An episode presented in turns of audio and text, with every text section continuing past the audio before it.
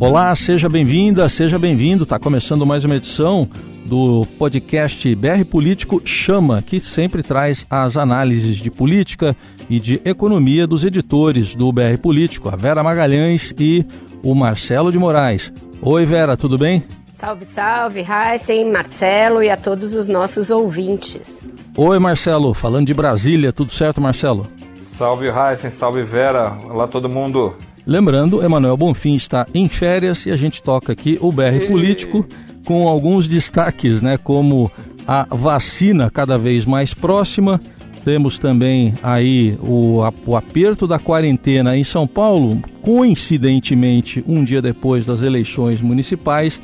E ainda vamos falar aqui sobre a situação das de 2022. Fechar as urnas de 2020, já estão pensando em 2022 são alguns dos temas do BR Político Chama, que ainda vai falar sobre o futuro de programas como o Renda Cidadã, que uma hora o presidente Bolsonaro diz que vai ter cartão vermelho e outra hora chama o VAR e recua.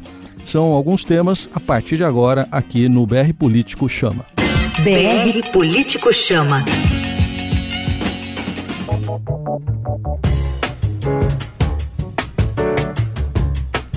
E a gente começa falando sobre essa expectativa aí de uma nova vacina. Marcelo, ontem a gente teve aí o. Um, foi um rascunho apresentado pelo Ministério da Saúde sobre um plano de vacinação? Foi, acho que empurraram Raíssa, o pessoal para falar alguma coisa, né? Porque todo mundo está se mexendo. A gente teve nessa quarta-feira, que é o dia que a gente está gravando o podcast, o anúncio é, do Reino Unido que aprovou a vacina da Pfizer, né? E vai, a partir da semana que vem já vai começar a imunização. E o Brasil não tinha nem cronograma. Então o, o, o Ministério da Saúde acabou sendo obrigado a, a, a, preparar alguma coisa, finalmente, né? Porque a gente nem tinha assim um, um, uma coisa parecida com um cronograma, um plano nacional. E mesmo assim, eu acho que tem muitas dúvidas ainda. Tem muita, a gente não tem capacidade para algumas vacinas, caso elas possam ser utilizadas pelo Brasil. O Brasil hoje é, no Senado, o ministro Pazuello foi lá é, participar de uma audiência pública e disse que várias delas o Brasil não, tem, não interessam ao Brasil, porque o Brasil não teria atendido, não seria contemplado. Então é tudo tão misterioso que pelo menos eles conseguiram fazer um plano dizendo que vai conseguir fazer a partir de março, pretende imunizar 109 milhões e meio de pessoas, vai ter quatro fases com prioridade para aqueles grupos que a gente, óbvio que tinham que ser prioritários mesmo, que na primeira fase é aqueles trabalhadores de saúde, né?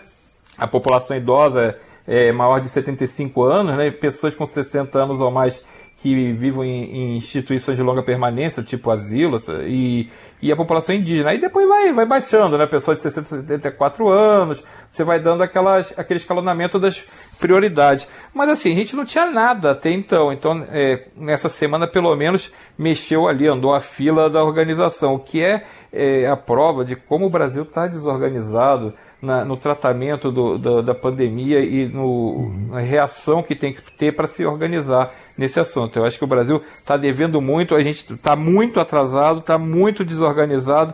Não sei se a gente vai conseguir ter é, a imunização rápida, não sei nem se a gente vai ter a capacidade de ter é, a, a, vacina disponível para em grandes quantidades é, ano que vem. Então acho que ainda estamos muito solto no ar.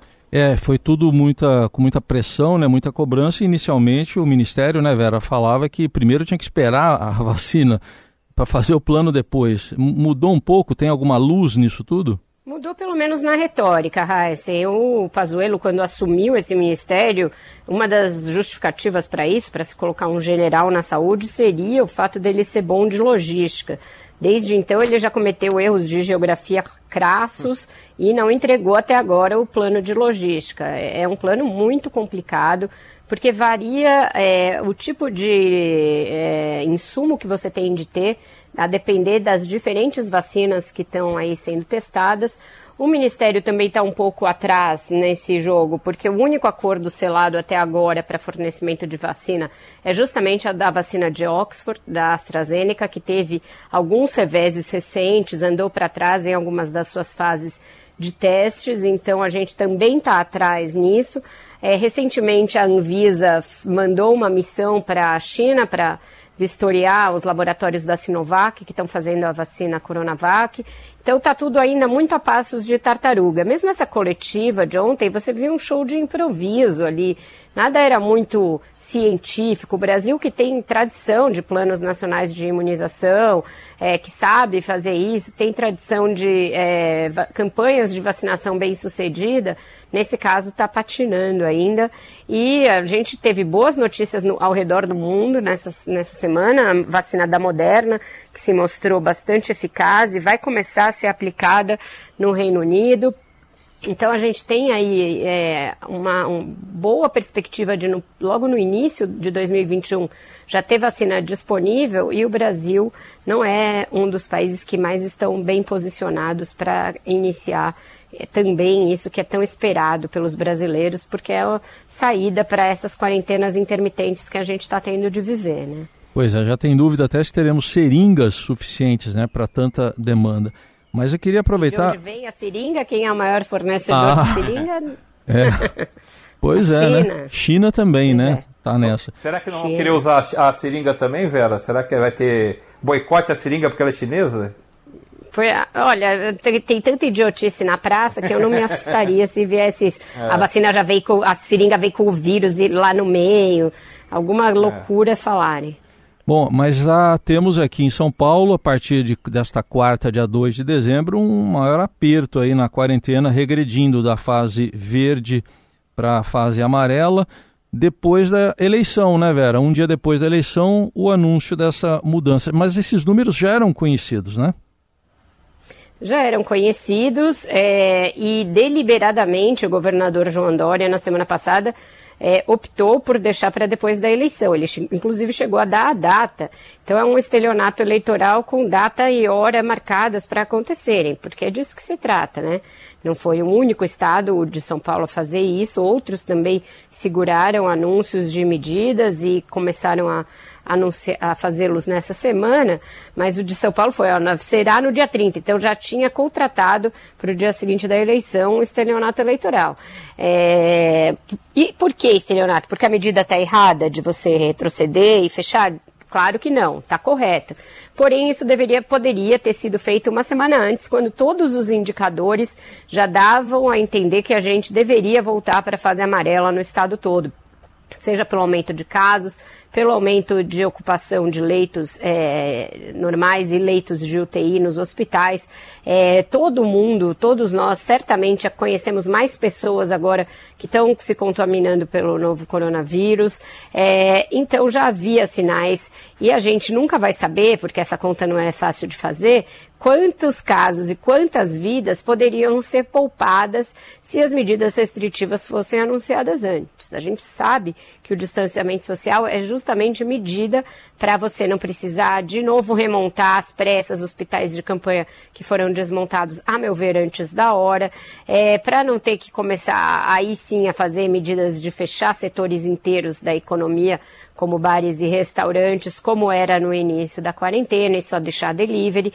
E, então, eu acho que o, o governador certamente fez isso para não prejudicar a campanha do Bruno Covas, quando, na verdade, a boa política seria dizer, olha, estamos fechando e juntamente com o prefeito. Foi assim que eles se conduziram no início do caso. Isso lembrou muito a desvalorização cambial é, do real lá atrás, que foi deixada para depois da reeleição do Fernando Henrique Cardoso. E aí, quando foi feita, foi feita daquela maneira que a gente viu. Derrubou um banco, presidente do Banco Central depois do outro, porque seguraram uma medida que era necessária antes e só foi tomada depois da eleição para não prejudicar a reeleição do Fernando Henrique. Bom, Marcelo, a gente aqui em São Paulo, então, a gente sai na rua e observa que a pandemia acabou, né? Por, por decreto da população, muitas vezes, a gente vê pessoas sem máscara, tem de tudo. Mas em Brasília aí, eu vi que o governador, e aí não teve eleição, ele quer fechar, tem, tem horário para bar, bar fechar, é isso? Então, ele tinha, o governador Ibanez Rocha, ele tinha feito o, o Libera Geral, né? Aqui em Brasília estava podendo tudo, não tinha mais restrição para comércio, para funcionamento do, de bares, de restaurantes, não tinha restrição para cinema, tinha, ele estava liberado. E ele, com o aumento de casos, que não está acontecendo num lugar, está acontecendo no Brasil inteiro, o aumento, o aumento de casos voltou, isso é uma realidade. E aí ele, sentindo que a, a, a pressão vai aumentar e vai começar de novo a, a tensionar os hospitais, porque é disso que se trata. A gente não está. É, desde o início, a gente tem falado, repetido isso. Você precisa ter. É, não pode estar todo mundo contaminado ao mesmo tempo, porque os hospitais não darão conta, não tem como é, atender todo mundo. Então você precisava ter um, um, um, um distanciamento social para poder fazer com que os hospitais conseguissem atender adequadamente o máximo de pessoas possível. Se você botar um milhão de pessoas ao mesmo tempo, não tem hospital que, que dê jeito. Então aqui começou a aumentar também o número de casos. O governador Ibani é, mudou o horário, aumentou a restrição, passou para 23 horas. Só que, você sabe como é que é brasileiro, né? Brasileiro, é, você falar, ele fala, não, aquilo acho que não é comigo esse negócio, acho que essa pandemia é com o bar do lado. Então, por exemplo, na, na noite de terça-feira que foi é, a primeira noite com o novo decreto, fechando os bares às 11 horas da noite, só jogando Flamengo, né? E você imagina os bares de Brasília que fecharam às 11 horas? Nenhum, nenhum bar fechou às 11 horas, nenhum lugar que tinha telão parou. Então, é, no primeiro dia não pegou, duvido que vai pegar tão cedo. Talvez com o aumento do número de casos as pessoas acabem se tocando. Mas por enquanto está é. aqui nem São Paulo. Aqui é, já tem vacina, aqui já está liberado, aqui já pode tudo. As pessoas estão com a cabeça errada, as pessoas não estão entendendo a gravidade dessa doença que mata. Essa doença é terrível. As pessoas ainda não, talvez não, não lembrem que parou de ter aquele boletinzinho né, que a gente fazia todo dia, ó, quantos doentes por estado, quantos, quantas mortes. Já passamos de 173 mil mortes. É muita gente. Certamente. E o jogo do Flamengo também não ajudou, porque foi para os pênaltis e quanto ao Demorou, resultado, né? deixemos é. para lá, né? né ah, mas tá tudo bem, vamos para outra, a gente parte para outra, tá tudo certo. Eu, eu, prefiro, eu prefiro que o bar feche. Deixe o bar fechado para Melhor. não, não ficar gente doente. O Flamengo já era. Melhor. Bom, vamos seguir aqui também para falar um pouco ainda. A Vera citou o termo aí muito apropriado, estelionato eleitoral, mas tem os resultados das eleições e o que eles projetam para 2021. Vou começar aqui pela Vera, o Marcelo também vai falar e a gente vai ter também uma reportagem do Gustavo Zuc. Mas Vera, o que, que dá para ver aí de ganhadores e perdedores? Olha, os perdedores mais evidentes são o presidente Jair Bolsonaro e o PT, que saíram aí varridos do mapa das capitais. Nenhum bolsonarista raiz se elegeu em capitais, e aí não dá nem para falar do prefeito de Vitória, porque ele não tem uma ligação direta com Bolsonaro. Daquela lista de pessoas que o Bolsonaro escolheu para fazer campanha, ele não estava, ele sim tem ligação com vários bolsonaristas, a ministra Damares Alves, o ex-senador Magno Malta, mas não é uma pessoa ligada ao presidente diretamente. E dizem que é alguém razoável com, é, com, diferentemente do que se chegou a ventilar na campanha. Um personagem que a gente vai ter que perfilar e conhecer melhor porque foi pintado ali como um, negacionista, bolsonarista, e quem é do Espírito Santo diz que não é exatamente assim, que ele tem um trabalho ligado a combate à corrupção realmente na polícia, que não, não tem ligação com a Scuderie Lecoq, enfim.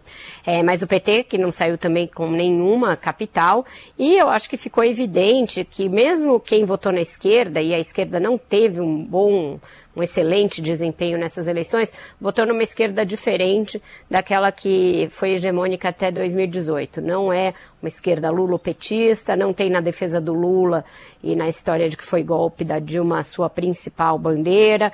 É uma esquerda que olha para frente, que olha para a superação do bolsonarismo e da necessidade de criar uma nova agenda para isso. É, acho que venceram os partidos tradicionais, os grandes partidos, principalmente os de centro-direita, e aí isso projeta algumas possibilidades de aliança olhando para 2022. Certamente partidos como o DEM e o PSD saem como noivas aí cortejadas por aqueles partidos que têm candidatos já pré-candidatos para daqui a dois anos. Entre eles, o PSDB de João Dória vai buscar apoio nesses dois partidos, mas vai enfrentar congestionamento na sua mesma raia, com o Luciano Huck, se decidir, enfim, finalmente sair candidato, é, ele tem um convite do DEM para se filiar, para se lançar pelo DEM. Isso é um avanço em relação ao quadro anterior, porque a conversa até então era ele se filiar ao Cidadania, o partido do Roberto Freire, mas chegou-se à conclusão que é um partido muito pequeno para abrigar um candidato a presidente, e ele agora cogita a possibilidade de se filiar ao DEM. Então esse é mais ou menos o mapa que sai aí das urnas. Marcelo, a gente tem também aqui o Gustavo Zucchi para trazer um pouco desse panorama e aí você comenta também. Vamos ouvir então o Zucchi? As urnas nem esfriaram e o assunto favorito do mundo político já é 2022. A pergunta é se haverá um candidato viável para enfrentar, possivelmente, Jair Bolsonaro. Segunda-feira para cá, nós já vimos Jacques Wagner, do PT, se colocar como candidato. Gilberto Kassab falou ao BR Político que quer ver o PSD lançando candidato próprio.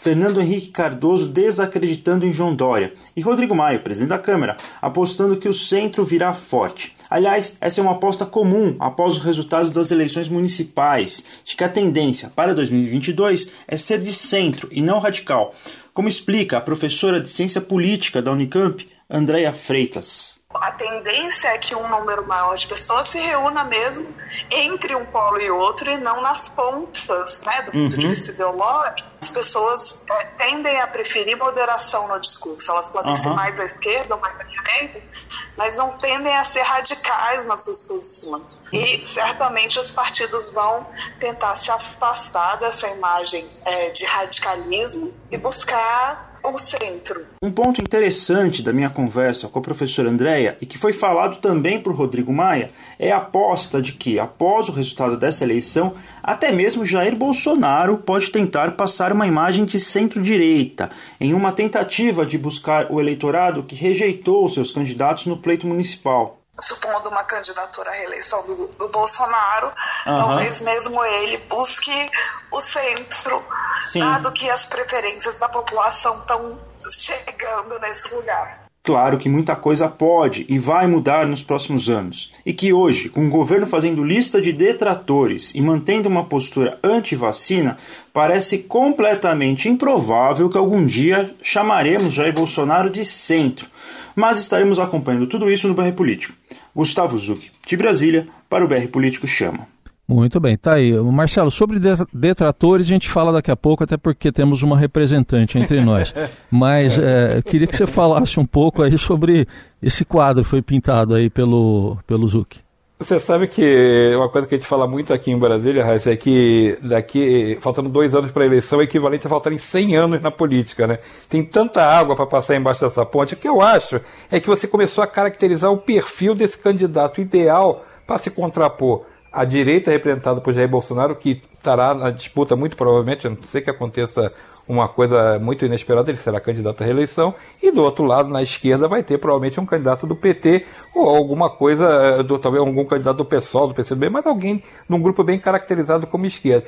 Aí esse miolo é que está se matando, esse miolo que, que a gente chama de centro que cabe tudo, né? Você pode colocar qualquer coisa hoje em dia como centro que cabe, e vai tentar se organizar. Eu acho que vai sair mais até de um candidato. Eu acho que não tem como você afunilar tantos interesses divergentes, embora eles sejam meio todos parecidos, mas cada um puxa a brasa para sua sardinha. Eu acho que está claramente, é, um, houve um claro recado das urnas que as pessoas não querem mais o radicalismo. Eu acho que houve um cansaço desse radicalismo, acho que isso não, é, não há dúvida. Eu acho impossível o presidente Jair Bolsonaro deixar de ser radical. Acho impossível que alguns políticos da esquerda também deixem de ter um discurso radical. Então esse miolo tem uma vantagem, porque se eles conseguirem modular esse discurso com um, um, um, jeito de apresentar sua política, pode ser que deliga. E aí você tem o fator da experiência que também pesou nessa eleição. O resultado mostrou que políticos mais experimentados também tiveram um bom desempenho. Então, talvez alguém com uma prática já aprovada em governos, em prefeituras,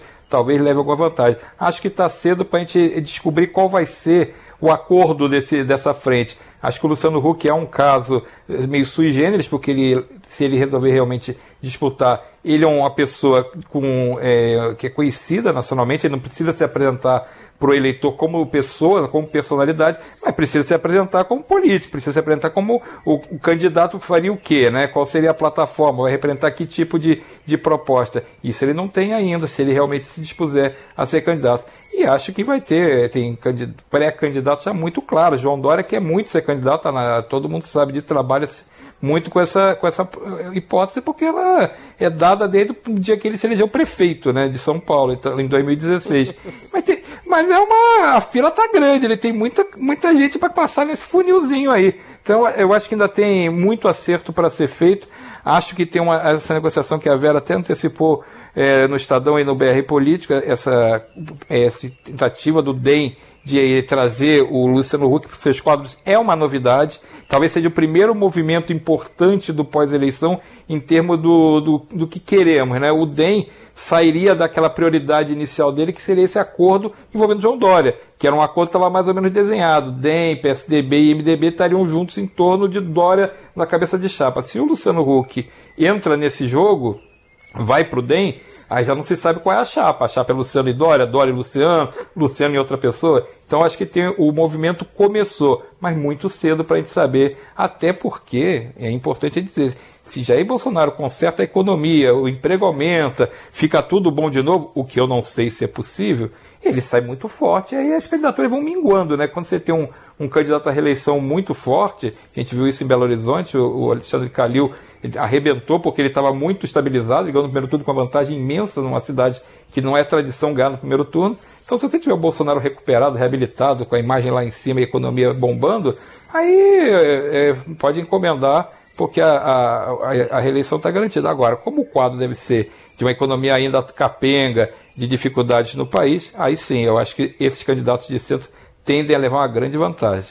O Marcelo, você sabe que nessa reportagem do DEM a que você se referiu, uma das coisas que eu ouvi, eu conversei com vários dirigentes do partido.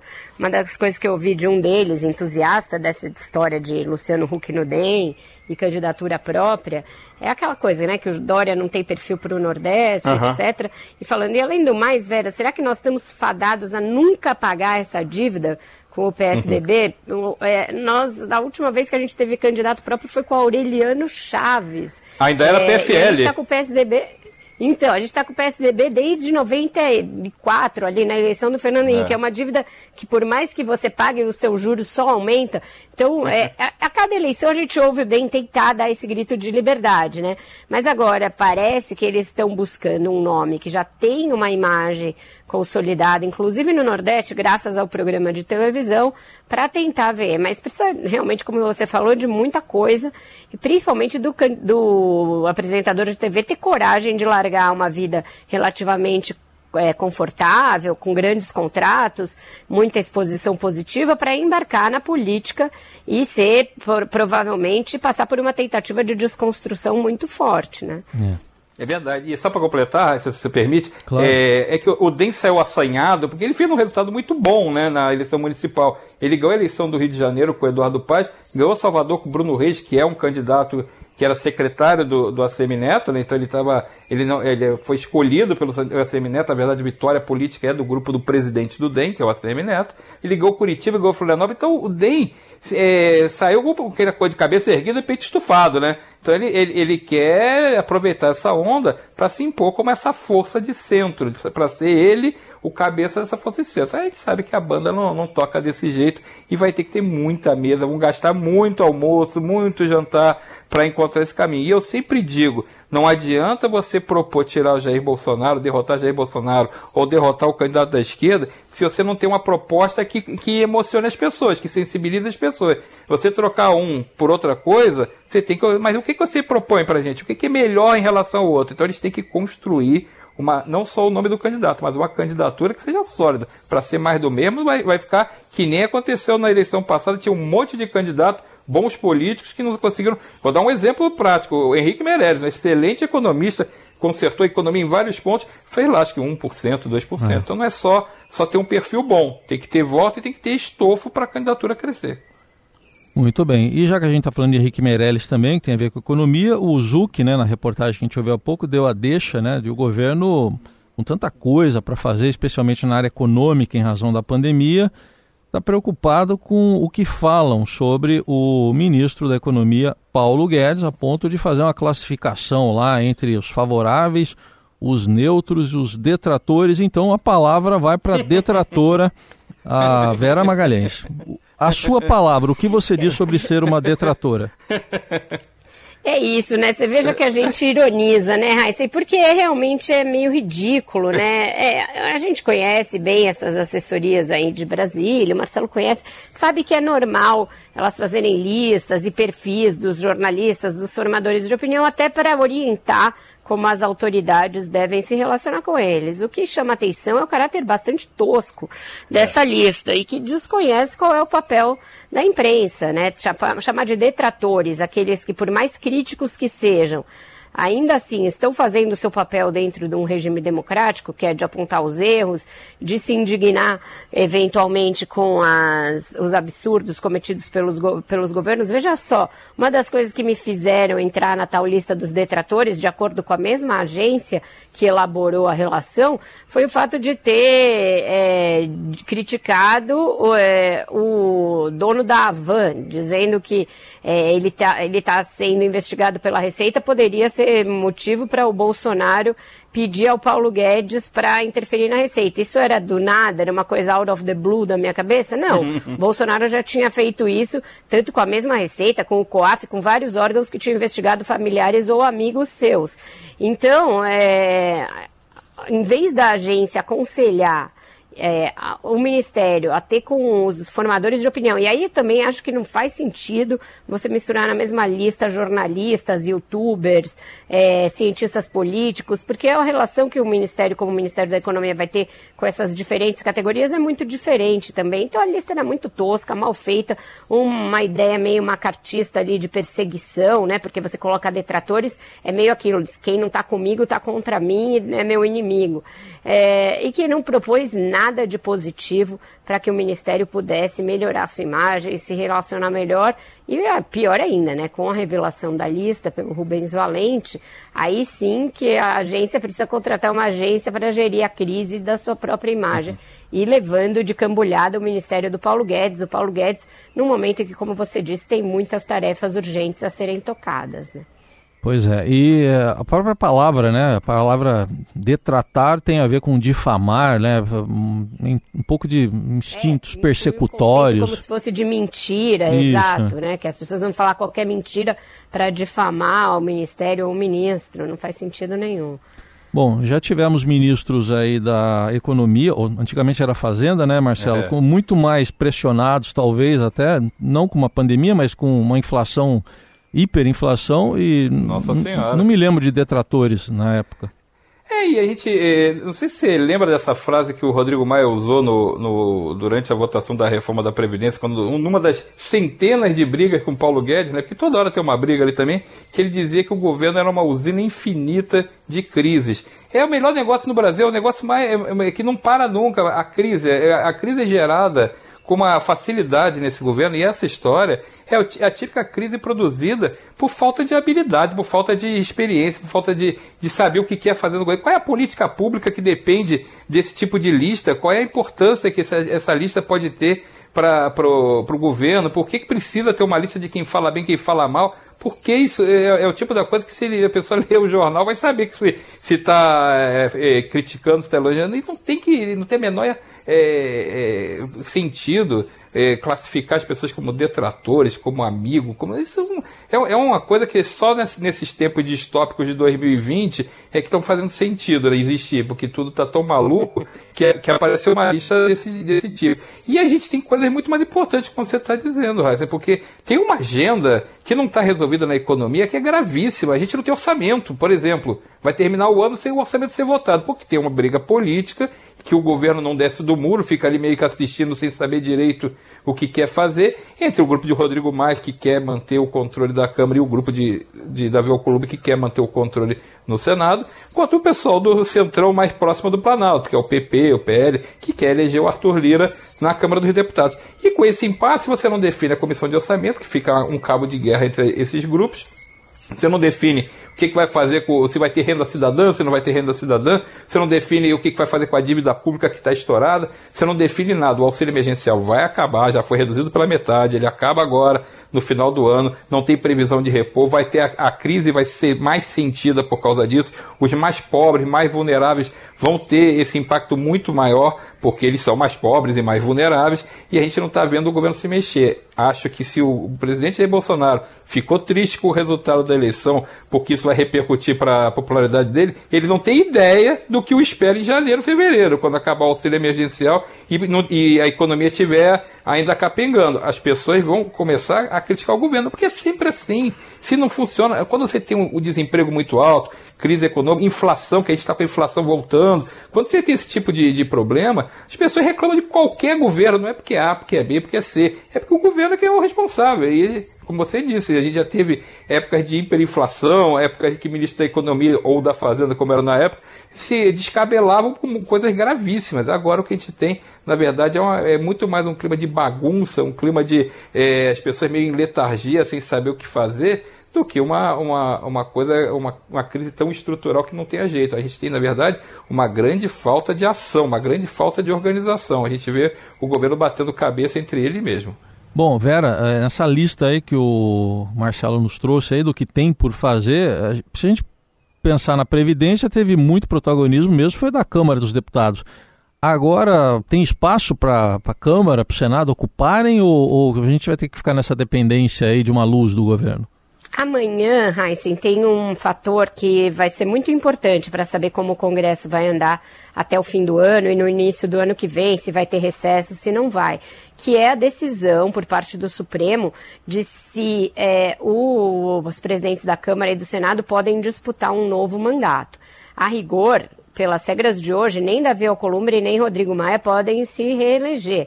Mas é, eles fizeram lá, um, acharam um, um laranja para entrar com um questionamento no Supremo, que foi o PTB do Roberto Jefferson, que questionou se eles poderiam pleitear um novo mandato. O relator é o ministro Gilmar Mendes e a tendência é que ele diga que isso é uma decisão interna do Congresso, portanto dissociada da regra da Constituição para a reeleição de presidentes, de governadores e de prefeitos.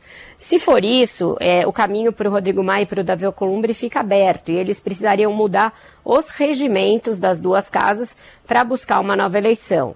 É um tapetão explícito, é golpe, na verdade, é mudar a regra do, do jogo no meio da partida. E o Rodrigo Maia ainda aparece, nas vezes em que eu converso com ele, em que outras pessoas conversam com ele, nas próprias declarações públicas dele, muito em dúvida sobre se ele vai para algo que é rasgar a fantasia de uma maneira tão explícita. Porque como é que ele vai criticar depois o Bolsonaro por é, atentar contra as instituições ou contra a Constituição se ele faz o mesmo? Então parece ter um jogo ali é, muito difícil para ele de se decidir qual parece ser o discurso que ele ensaia, tá? É uma coisa justamente na linha do que o Marcelo falou. A economia totalmente parada, o Brasil correndo um risco de colapso econômico. Ele fala, olha, não queria, mas vai ser necessário, porque eu sou alguém que pode pacificar a Câmara, Câmara e fazer a pauta andar. Então, me parece ser esse o caminho que ele vislumbra. Então, muito vai depender do que acontecer nessa sexta-feira. Se eles tiverem esse aval, essa resposta positiva do Supremo, ele vai posicionar as peças dele no tabuleiro de um outro jeito e ver se ele tem apoio para tentar essa iniciativa. Vai enfrentar uma oposição séria do Centrão, que é justamente é, o bloco que está inviabilizando o andamento do orçamento, e as coisas podem se complicar bastante. A gente já viu outras eleições para a presidência da Câmara e do Senado, da qual decorreram crises gravíssimas, inclusive a crise do impeachment da Dilma Rousseff, que foi uma consequência do embate entre o Palácio e o Eduardo Cunha naquela ocasião. Então vamos ver como vai evoluir isso. Não é uma questão menor, é uma questão que importa a todos aqueles que estão preocupados com o andamento da economia. Muito bem. Muitos temas ainda desse ano que está demorando para acabar. Foi o nosso primeiro BR Político Chama do mês de dezembro. E eu quero agradecer aqui a Vera Magalhães. Obrigado, Vera. Até a próxima. Obrigada, Heisen.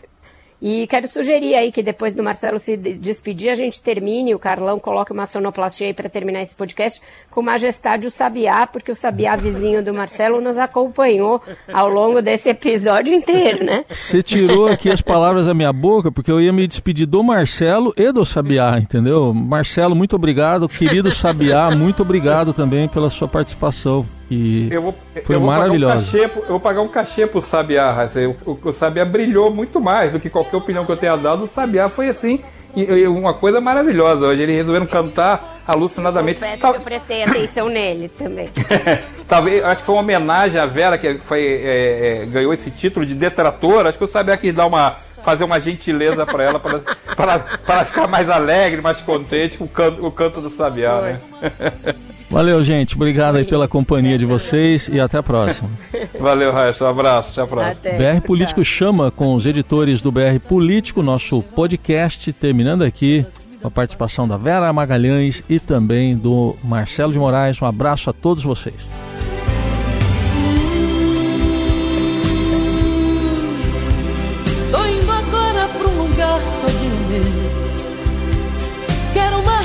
Rede preguiçosa pra deitar. Em minha volta, a sinfonia de pardais. Cantando para a majestade, o sabiá. A majestade, o sabiá. BR Político Chama. O que você não pode perder na política e na economia. Com Vera Magalhães, Marcelo de Moraes e Emanuel Bonfim.